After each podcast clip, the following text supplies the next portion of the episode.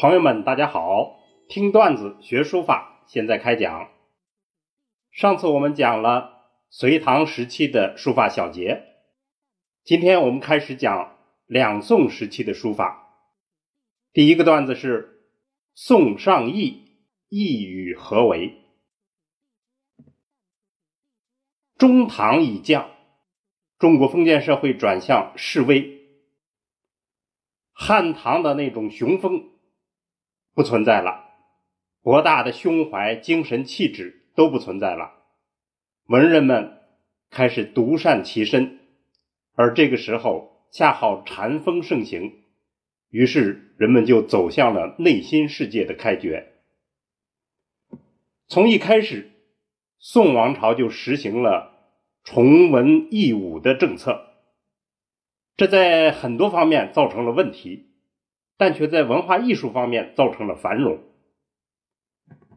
在书法领域，宋人不再同唐人那样不拘成法，他们崇尚笔意的挤出和翻新，以自己的理解来写。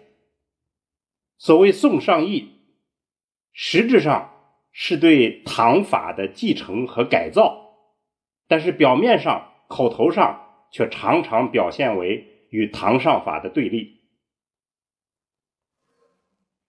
欧阳修是最早大张旗鼓倡导上意之风的，他在他的《集古录》里面提倡学书为乐、学书消遣这样的个性化观点，一改唐人那样一种功利至上的论调。也打破了晋唐以来书法的中和平正，所谓的尽善尽美这样的审美思想，使书法呢摆脱了儒家的记事功能，从而走上了上义的书风。欧阳修呼吁学书自当成一家之体，其模仿他人。谓之书奴。针对唐人书法严谨有序的上法特点，欧阳修强调书法的抒情功能，认为意态无穷应该放在书法审美的重要位置。这就是他的观点。但他只是理念的提倡，而真正上意书法领军人物是苏轼。苏轼早年思想上有儒家的入世态度，还兼有纵横家的气质，抱着治君尧舜的热情。但是中年以后，仕途几经坎坷，尤其是乌台诗案，险些断了他的性命。苏轼后来豪情壮志烟消云散，就转向参禅问道，而书法。就是他抒情达意、参禅悟道的重要方式。苏轼说：“无书易造本无法，点画信手凡推求。”他主张积学至深，自出心意。黄庭坚评价苏东坡的书说：“余谓东坡书，学问文章之气，郁郁芊芊。”发于笔墨之间，此所以他人终莫能及也。黄庭坚、秦观、张磊、晁补之这个苏门士学士，他们是上意书法的中坚力量。他们极力的矫正唐上法以来所形成的因循守旧、不思自振的积习。倡导推陈出新。所谓随人作记，忠后人，自成一家，始逼真。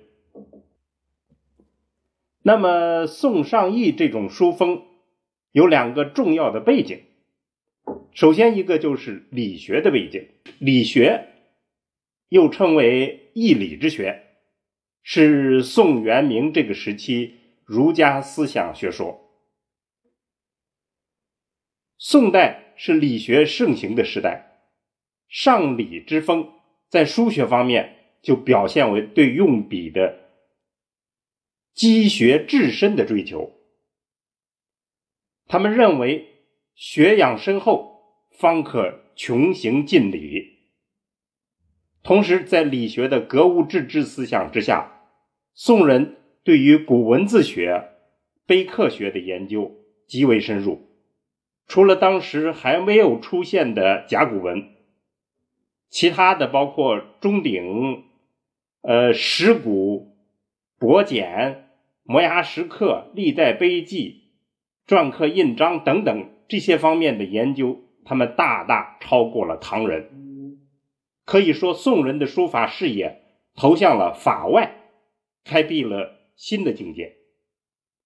这是一方面，另一方面。还有一个背景，就是宋代文化热、文人热，在书法领域，文人书法兴起，这是宋代的重要特征。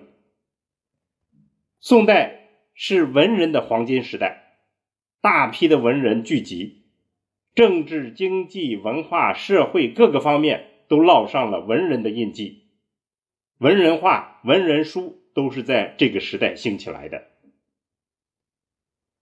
所以，总体来看，理学热导致书法崇尚哲理和学识，而文人热导致书法崇尚人的性情、意趣。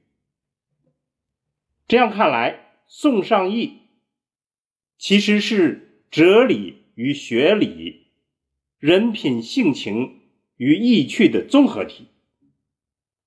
那么，在不同人在不同的角度应用这一术语，而共同构成了大宋书法的最大特色，所以非常值得我们学习和继承。好，这个话题就讲到这儿。